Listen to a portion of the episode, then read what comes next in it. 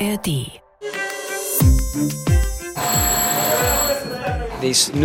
Dieses Atomkraftwerk darf kein militärisches Ziel sein.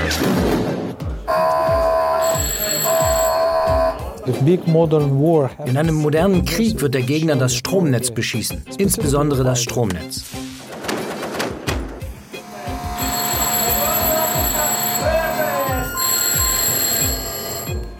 Wenn der Kern eines Reaktors beschädigt wird, sind die Folgen wie in Tschernobyl.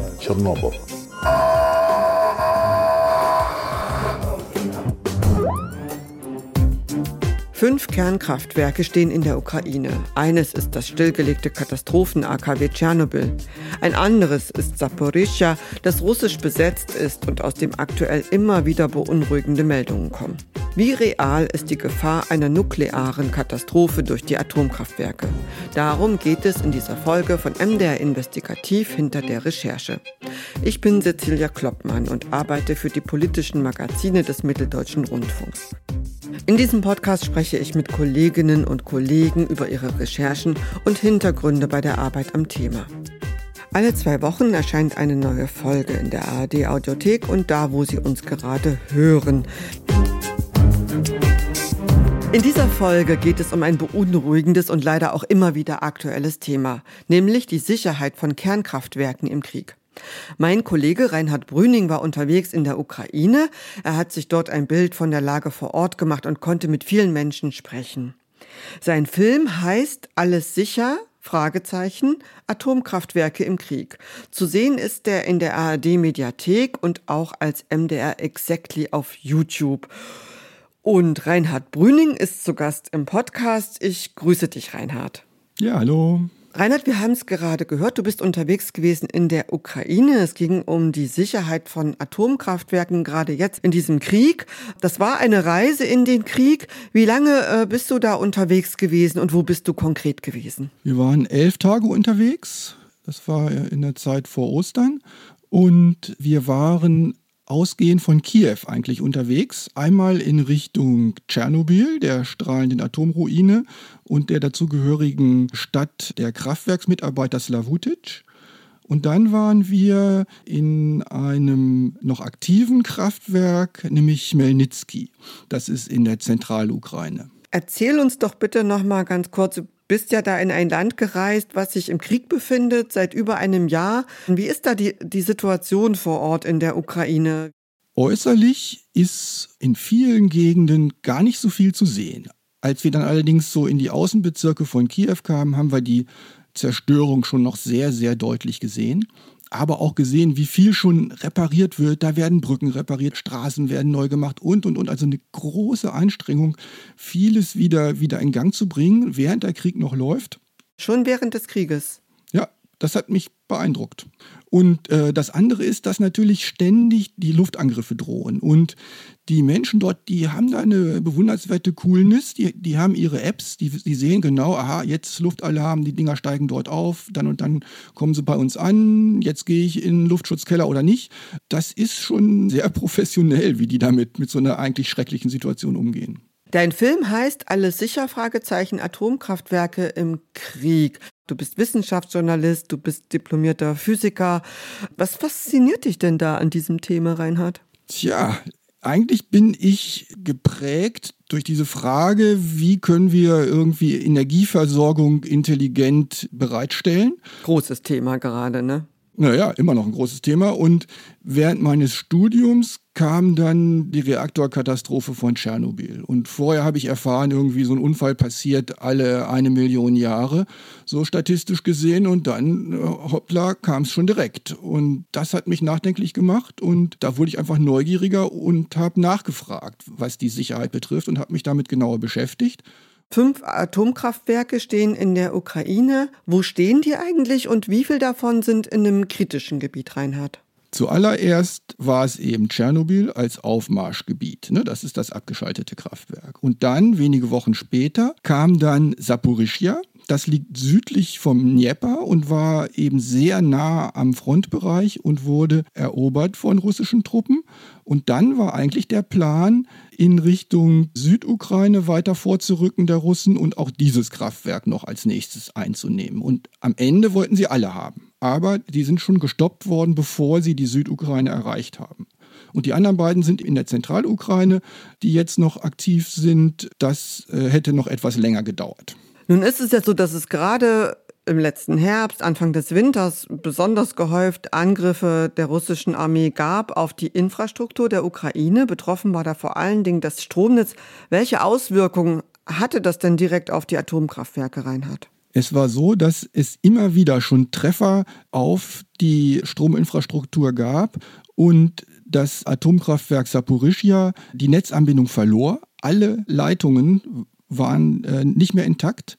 Und dann steigerte sich das noch, dass bis dahin, dass am 23. November wirklich das Stromnetz so massiv getroffen wurde, dass alle Atomkraftwerke des Landes vom Stromnetz abgeschnitten waren. Da ist nochmal eine ganz neue Qualität erreicht worden, wo auch die IAEA, also die Internationale Atomenergieorganisation, hat sich da enorme Sorgen gemacht. Und zum Glück haben die innerhalb von weniger als einem Tag das Stromnetz wieder aufbauen können und auch nach und nach die Atomkraftwerke wieder anschließen können. Also das ist nochmal gut gegangen, zeigt aber, dass ein Land, was sich zu über 50 Prozent mit Atomkraft versorgt, doch sehr, sehr abhängig ist äh, von einer intakten äh, Strominfrastruktur und damit eben auch sehr verletzlich. Denn auch nochmal zur Erinnerung, der Reaktorunfall von Tschernobyl 1986, der ist ja auch dadurch passiert, dass man dort versucht hat, einen kompletten Stromausfall zu simulieren. Am Ende gab es dann noch, noch viel mehr Gründe für diese Katastrophe, aber Fakt ist, Atomkraftwerke brauchen immer Strom, richtig? Auf jeden Fall. Atomkraftwerke, selbst wenn sie heruntergefahren sind, benötigen immer Strom. Und zwar für die Kühlung. Die Brennelemente produzieren auch, wenn die Kettenreaktion zu Ende ist, also der, die Stromerzeugung aufgehört hat, produzieren die weiter Wärme. Das ist sogenannte Nachzerfallswärme und die lässt sich durch nichts stoppen. Das heißt, dieser Reaktor, wenn er nicht gekühlt wird, zerstört sich selbst. Der überhitzt so stark, dass es zu einer sogenannten Kernschmelze kommt und im Prinzip alles flüssig wird und irgendwie in die unteren Fundamente sickert. Und das ist wirklich eine richtig große Katastrophe, die eben auch zu einer großflächigen Freisetzung führen kann. Und das will man natürlich unbedingt vermeiden. Und es ist natürlich so, dass auch die Netzanbindung allein noch nicht zur Katastrophe führt, denn es gibt Notstromaggregate. Die springen in so einem Fall an und versorgen die Anlage erstmal. Du hast ja da mit verschiedenen Experten gesprochen. Haben die jemals damit gerechnet, dass es sein könnte, dass alle Atomkraftwerke auf dem Gebiet der Ukraine keine Stromversorgung mehr haben. Damit haben die nicht gerechnet. Ich habe mit dem Netzbetreiberkonzern Ukrenergo gesprochen und die haben natürlich Notfallszenarien und müssen ja versuchen, wenn ihre Infrastruktur zusammenbricht, die wiederherzustellen. Und das ist äußerst kompliziert und das geht nicht mit Knopfdruck und dann ist wieder überall Strom da, sondern die müssen mit einer kleinen Insel anfangen, meist mit einem Wasserkraftwerk und davon ausgehend den versorgten Bereich Schrittchen für Schrittchen größer machen, bis dann am Ende wieder eine größere Region und schließlich das ganze Land wieder versorgt werden kann. Und das haben die gut hinbekommen, auch weil die eben unglaublich aktive Reparaturtrupps an vielen Stellen im Land hatten, die dann direkt tätig wurden. Das eine ist ja der Ausfall von Elektrizität, von Strom, von Stromversorgung der Atomkraftwerke. Das andere ist ja, dass es auch immer wieder die Befürchtung gibt, dass ein solcher Reaktor, ein Kernkraftwerk getroffen wird von einer Rakete. Auch da sind die Ukrainer so wie ich das in deinem Film gesehen habe, ziemlich gut vorbereitet auf so einen Störfall. Und äh, wenn die das trainieren, dann klingt das so.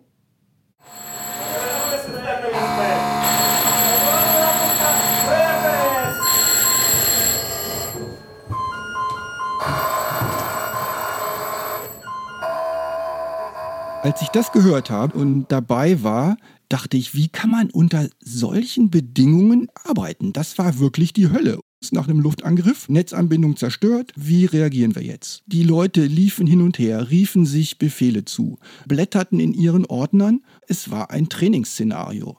Also eigentlich das Szenario, was in Saporischia immer wieder aufgetreten war und mal mitzuerleben, was das bedeutet, also was da in Saporischia passiert ist, was das für die Bedienmannschaft bedeutet, das war für mich sehr, sehr eindrucksvoll. Du hast jetzt gerade auch schon mal angesprochen, das Atomkraftwerk in Saporischia. Gerade aktuell am 22. Mai war das wieder ohne Stromversorgung. Da gibt es immer wieder die Angst vor einem Störfall. Das ist, muss man nochmal sagen, seit über einem Jahr ist das von den Russen besetzt ist nicht am Netz, liefert also keinen Strom, braucht aber Strom. Weißt du, wie da aktuell die Situation vor Ort ist, Reinhard? Wir haben mit Geflüchteten aus Saporischia gesprochen und dadurch einen sehr genauen Einblick bekommen, wie es sich anfühlt, unter Besatzung zu arbeiten. Und wir haben dann sogar auch nach längeren Umwegen Kontakt zu Leuten gehabt, die immer noch dort äh, sind.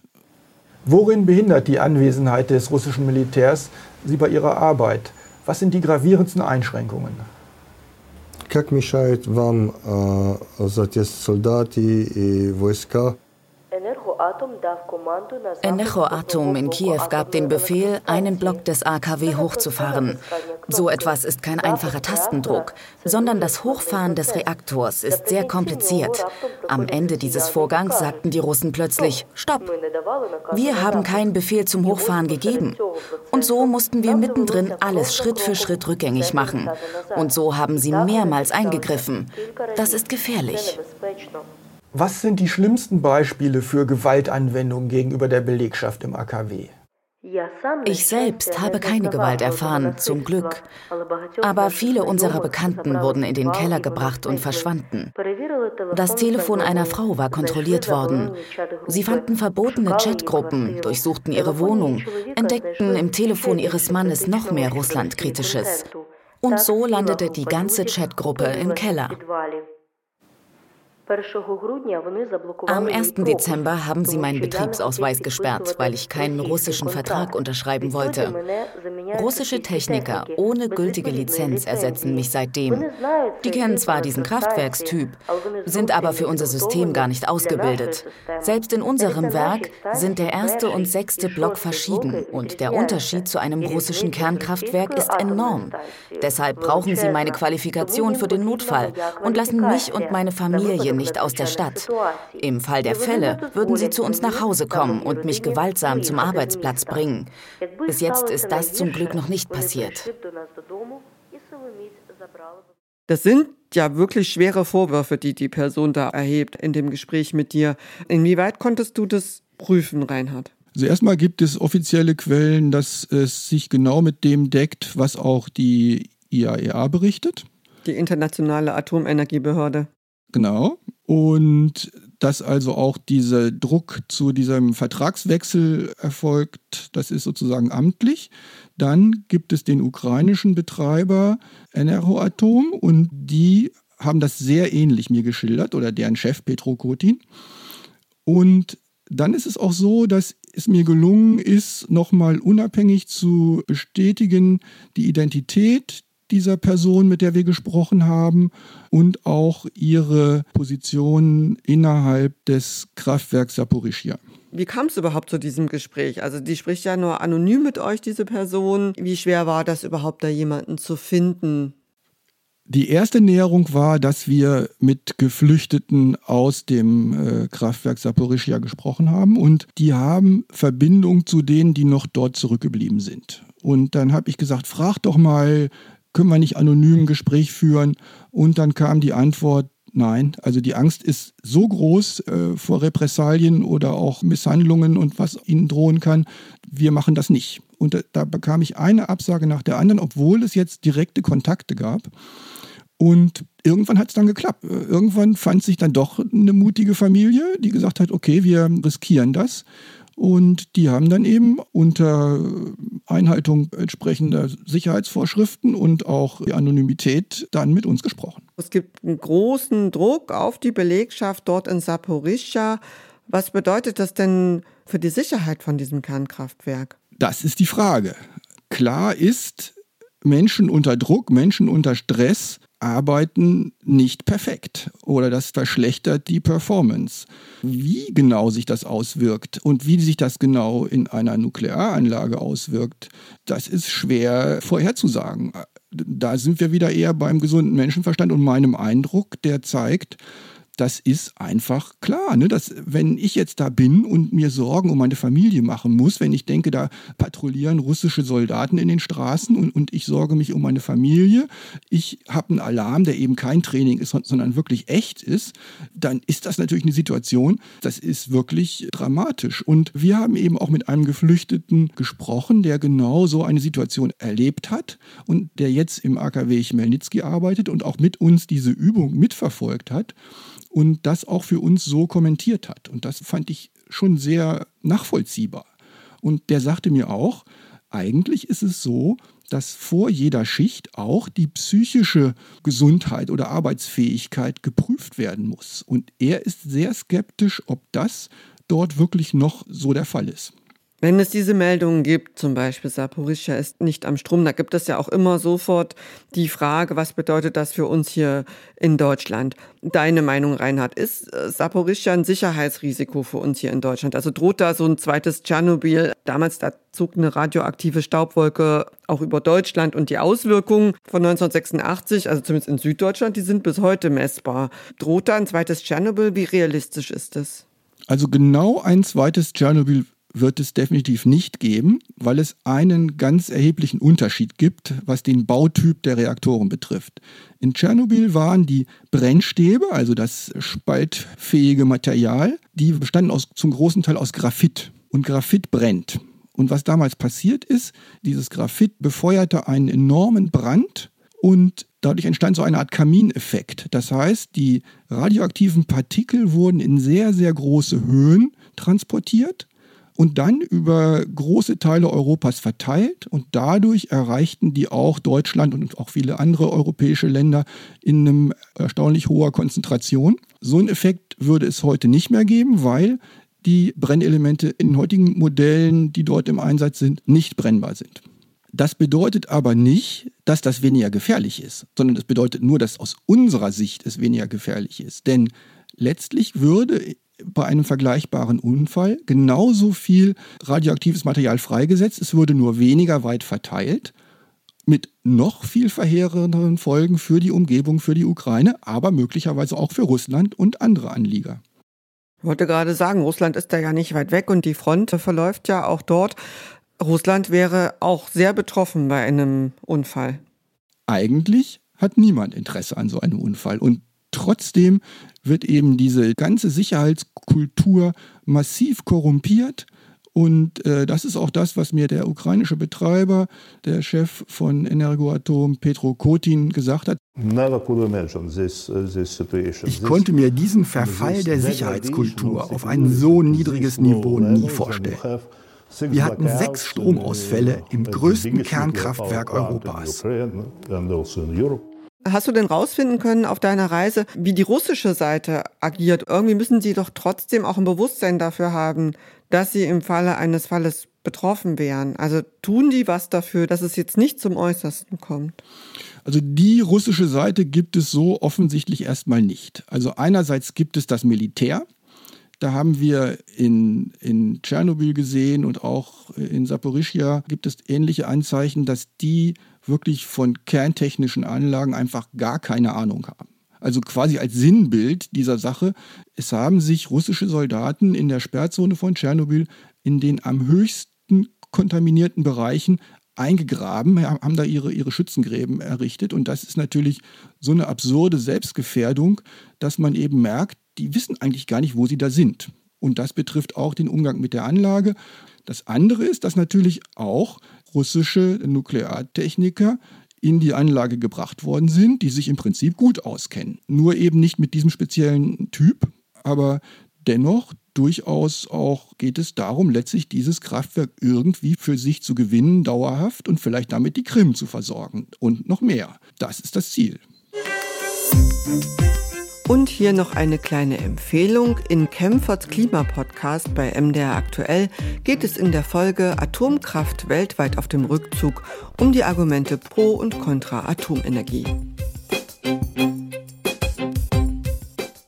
Es ist ja so, dass jetzt nicht nur die aktiven Atomkraftwerke ein potenzielles Risiko sind, sondern zum Beispiel auch das stillgelegte Atomkraftwerk in Tschernobyl. Mich hat es, Reinhard, erstmal überrascht, als ich den Film gesehen habe, dass dort bis zum Jahr 2000 nur Strom produziert wurde. Also ich bin ehrlich gesagt davon ausgegangen, dass nach diesem verheerenden Reaktorunfall von 1986 in Tschernobyl eigentlich gar nichts mehr ist. Also dass, dass die Umgebung auf endlose Zeit radioaktiv verseucht ist. Es gibt da ja auch eine Sperrzone, aber trotzdem arbeiten da immer noch Menschen rein hat. Warum?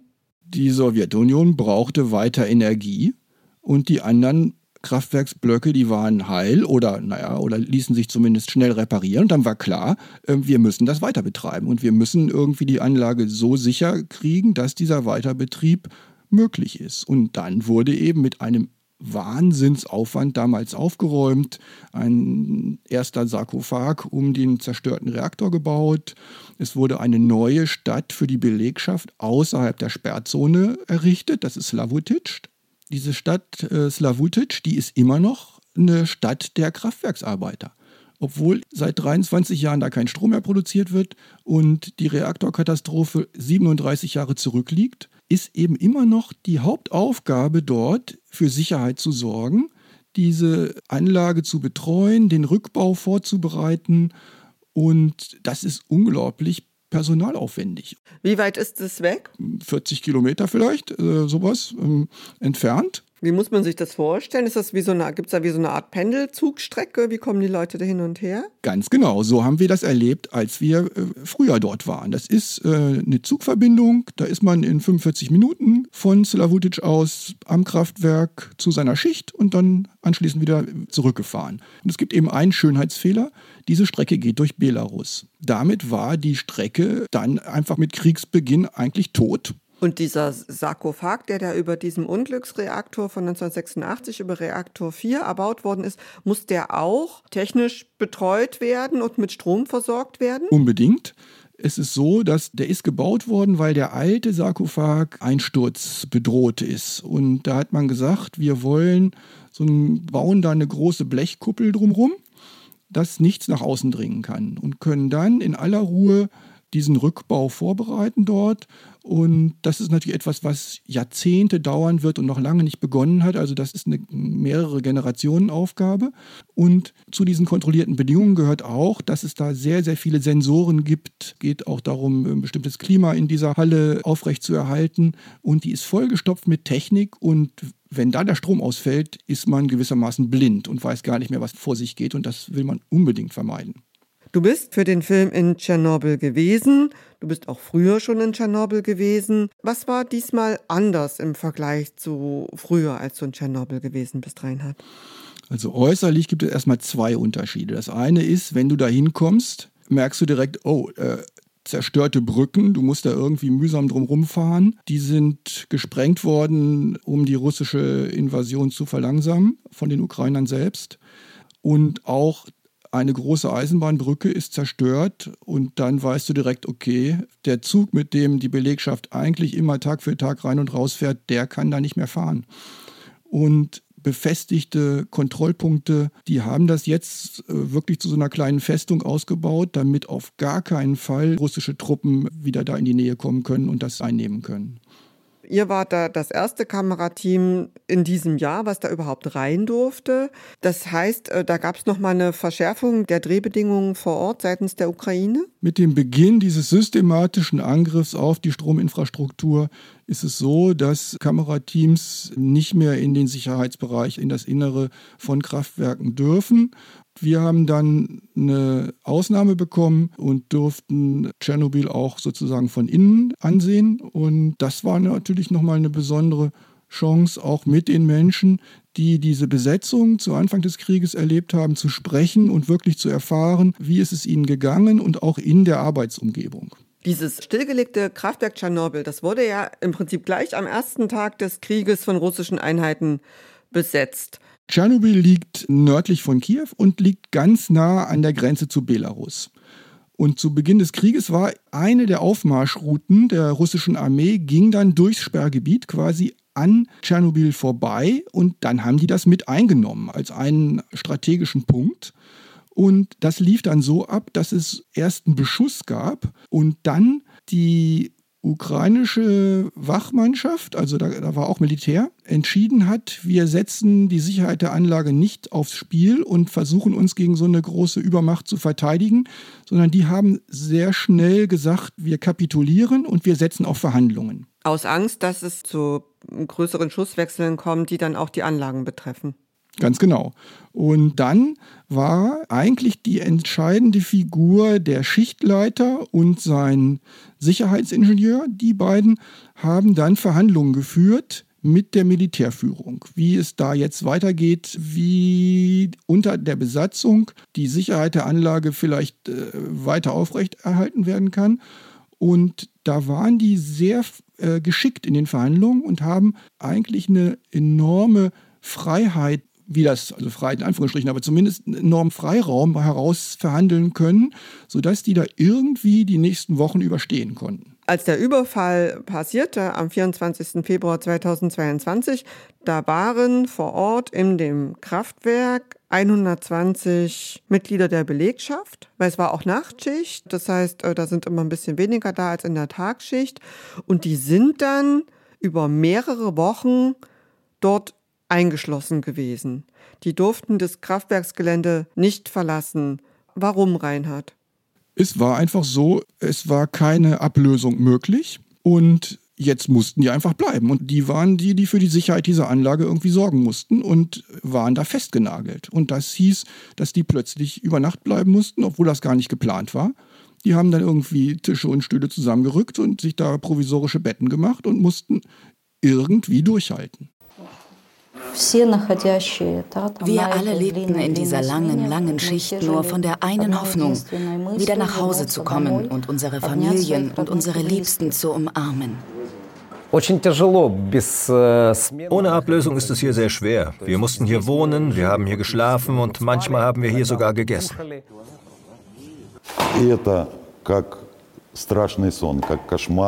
Es ist alles wie ein schlechter Traum, wie ein 44 Tage langer Albtraum, ununterbrochen, 44 Tage lang. Das war's. Diese Leute gehen zur Arbeit. In dieser Zeit wird ihr Land überfallen. Sie sind dort eingeschlossen. Sie wissen nicht, was mit ihrer Familie draußen vor Ort passiert. Es sind russische Einheiten da, die sich, kommen wir später nochmal drauf, nicht unbedingt problembewusst verhalten. Also wenn da jetzt was passiert wäre, weil irgendjemand auf dumme Gedanken gekommen wäre oder weil durch einen Schusswechsel irgendwas explodiert wäre, muss denen doch klar gewesen sein, dass sie auch mit draufgegangen wären und dass es eine Katastrophe hätte geben können. Das heißt, sie müssen doch eigentlich unter einem enormen Druck und auch eigentlich unter permanenter Todesangst um sich und auch um ihre Familien gelebt haben in diesen Wochen. Kann man sich das so vorstellen? Ja, also diese Medizinerin, die hat gesagt, ich habe meine Angst unterdrückt. Ich hatte meine Aufgabe, ich musste mich um die Menschen kümmern, die da in der Anlage sind habe mir zugleich eher Sorgen noch um meine Familie in Slavutic gemacht und irgendwie haben die durchgehalten. Die waren im Modus funktionieren. Ne? Also am 24. Februar ist das Kraftwerk besetzt worden von russischen Einheiten und am 9. März gab es eine extrem brenzliche Situation, Reinhard, richtig? Genau. Dann kam der Blackout. Die Stromanbindung war, die letzte Leitung war zerschossen worden. Das Kraftwerk musste auf Notstrom gehen und die äh, Notstromgeneratoren hatten noch für 14 Stunden Treibstoff und für mehr nicht. Und gleichzeitig erzählt auch die Medizinerin, dass es nur einen echten Experten für diese Anlagen gab. Und der konnte dann irgendwie, äh, oder, oder war, es war so, dass der Tag und Nacht im Einsatz war. Ne? Aber es ist dann doch für die Notstromgeneratoren Diesel geliefert worden und zwar von den Russen, richtig? Ganz genau. Die Russen haben eine Zeit lang geliefert. Und dann war aber klar, diese Anlage, die verbraucht enorme Mengen, die jetzt irgendwo an der Front fehlen. Und dann wurde gesagt, so geht das nicht weiter. Und dann kam die Einigung, man schließt die Anlage an das russische Stromnetz an. Und das lief dann über Belarus, wurde also ein Belarus angeschlossen an den russischen Netzverbund. Ein interessanter Teil in deinem Film ist auch, da sieht man dich über das Gelände von Tschernobyl laufen und die Stellung der russischen Soldaten ansehen. Die Schützengräben sieht man da. Ihr seid da unterwegs mit Julia Besdica von der Verwaltung äh, des Sperrgebietes. Hier 0,173 Mikrosievert am Rand. Natürlich unten drin könnte es noch deutlich höher sein, oder? Dort kann es mehr sein. Jetzt ist alles mit Wasser gefüllt. Sie gruben ja tief. Sie haben es gesehen. Sie aßen, wohnten und tranken da. Sie hielten sich dort dauerhaft auf. Und das ist sehr, sehr gesundheitsschädlich gab ja im Netz Gerüchte, dass sich dort russische Soldaten auch die Strahlenkrankheit zugezogen hätten. Habt ihr denn dafür Anhaltspunkte gefunden, Reinhard? Es ist so, dass wir hatten eine Abschätzung und auch Berechnungen des Bundesamtes für Strahlenschutz aus Deutschland, die diese Frage auch äh, sich genauer angesehen haben, hatten wir vorliegen und haben dann selber auch gemessen, um herauszufinden, stimmt das auch mit dem überein, was wir selber messen. Und in diesem Bereich, den wir uns angesehen haben. Es gibt auch noch mehr Stellungen. Wir haben jetzt eine der Stellungen uns angesehen, die besonders nah am Kraftwerk ist, wo wirklich sehr viel radioaktives Material 1986 da runtergegangen ist. Das heißt, die haben sich tatsächlich genau dort breit gemacht, wo es am gefährlichsten war? Ganz genau. Also die haben wirklich sich die fieseste Ecke der Sperrzone fast direkt angrenzend ans Kraftwerk ausgesucht, um sich da einzugraben und da provisorische Unterstände zu bauen. Wir haben dann da gemessen und haben festgestellt, dass es unterschiedliche Werte gibt. Es gibt Teile, da ist es nur ganz wenig erhöht. Und wir haben auch Bereiche gefunden, die so zehnmal erhöht und, äh, und noch etwas mehr. Äh, also zehnfach erhöht immer im Vergleich zum natürlichen Hintergrund der Radioaktivität, den es überall gibt. Was wir nicht machen konnten, wir konnten tatsächlich nicht in diesen Stellungen messen, weil die mit Wasser zugelaufen waren. Da kann man halt nur vermuten, dass das dort unten höher war. Insbesondere auch in dem Wissen, dass nach der Katastrophe wurde dort zum Schutz äh, Material angeschüttet, um das, dieses hochaktive Zeug abzuschirmen. Jetzt haben die sich da eben genau dort eingegraben. Die Abschätzung des Bundesamtes für Strahlenschutz stimmt aber mit unseren Messungen erstmal grob überein und äh, demzufolge war es nicht möglich, dass ein akutes Strahlensyndrom selbst bei so einer langen, ununterbrochenen Aufenthaltsdauer wäre das nicht passiert, ein akutes Strahlensyndrom. Das muss man sich vorstellen wie so eine Verbrennung eigentlich äußerlich, nur dass es eben noch viel, viel mehr Schäden verursacht und tödlich sein kann. Trotzdem ist natürlich klar, die haben eine hohe Dosis abbekommen und das erhöht das Risiko, an Krebs zu erkranken in den nächsten Jahren und Jahrzehnten. Das war natürlich äh, ein absurdes Verhalten, so oder so, aber eben dieses Gerücht, Strahlenkrankheit, akutes Strahlensyndrom, ist eindeutig ein Gerücht und ist falsch. Mhm. Trotzdem zeigt es ja offenbar, also entweder ist es den russischen Soldaten egal oder die hatten wenig Informationen, was eigentlich Tschernobyl ist. Gut, da können wir nur spekulieren drüber. Also ich würde eher auf Letzteres tippen, dass die einfach äh, überhaupt nicht wussten, wo sie da waren. Aber ja, wir wissen es nicht. Irgend so ein General hat später behauptet, ja, so ein, so ein russischer Kämpfer, der, dem macht auch so ein bisschen Strahlung nichts aus. Hier waren schon unsere Großväter in den Gräben. Also das gibt auch so ein Gerede, ne? irgendwie, dass sie sich darum nicht kümmern und denen völlig egal ist, was da an, an Strahlung ist. Du bist ja dort gewesen in Tschernobyl, das heißt, das ist nicht mehr von Russland besetzt. Das hat sich dann relativ schnell erledigt. Das war dann auch ja, das Ende dieser Besetzung des Kernkraftwerks. Irgendwann zogen die russischen Truppen ab und dann haben die halt wieder, die Ukrainer, das nach und nach übernommen und dann mussten sie halt auch so ein bisschen so ein paar Scherbenhaufen zusammenkehren. Da wurden auch Anlagen geplündert, es wurde Infrastruktur gestohlen. Die Sperrzone ist bis heute noch in vielen Teilen vermint. Das wird noch lange dauern, die Minen zu räumen. Das betrifft auch das ganze Land, aber eben auch diesen Bereich in Kraftwerksnähe. In Deutschland haben wir ja Mitte April die letzten Atomkraftwerke abgeschaltet. Die Ukrainer vor Ort, wie sehen die jetzt eigentlich ihre Kernkraftwerke durch den Krieg? Hat sich da was verändert in ihrer Haltung gegenüber den Atomkraftwerken, also bezüglich der Sicherheit der Atomkraft? Mein Eindruck ist, dass die Fragestellung gerade im Moment noch zu viel ist. Die sind in so einen Krieg verwickelt worden, die kämpfen ums Überleben, die müssen äh, für die Sicherheit der Anlagen sorgen Und in erster Näherung ist die Logik, die ich so gehört habe, die, wenn diese russische Aggression zu Ende ist, dann ist wieder alles so wie vorher und wir können unsere Pläne weiterverfolgen und wir werden auch neue Atomkraftwerke bauen und wir werden weiter an diesem hohen Anteil an Kernenergie für unser Land festhalten, der jetzt schon bei über 50 Prozent liegt. Und deine Meinung, nachdem du jetzt dort gewesen bist und hast äh, nochmal auch zu diesen durchaus vielen brenzligen Situationen recherchiert, hast davon erfahren, hast aber auch mit den Verantwortlichen gesprochen, die ja auch durchaus ganz glaubhaft demonstriert haben, dass sie das sehr, sehr ernst nehmen, dass sie gut vorbereitet sind, dass sie alle Kräfte aufbieten, dass nichts passiert. Bist du jetzt nach dieser Reise dann beruhigter nach Deutschland zurückgefahren, was die Sicherheit der Atomkraftwerke in der Ukraine betrifft? Beeindruckt hat mich wirklich die Sicherheitskultur und die Ernsthaftigkeit der Menschen, die in der Ukraine äh, für die Sicherheit der Atomkraftwerke arbeiten. Und die geben wirklich das Beste. Und trotzdem, und das sagen die Beteiligten ja auch selber, wir können uns nicht auf alle Szenarien eines Krieges vorbereiten. Und die internationale Atomenergiebehörde, die hat auch deutlich gemacht, es gibt im Prinzip sowas wie sieben Säulen der Sicherheit. Ja, das sind, das sind so die sieben wichtigsten Sicherheitsaspekte. Und im Verlauf dieses Krieges sind alle diese sieben Säulen verletzt worden das erhöht natürlich die Wahrscheinlichkeit einer Katastrophe. Also wenn Menschen unter Druck und Stress arbeiten, dann erhöht es das Risiko für einen Unfall. Wenn eine Anlage direkt getroffen und beschädigt wird, erhöht es das Risiko eines Unfalls.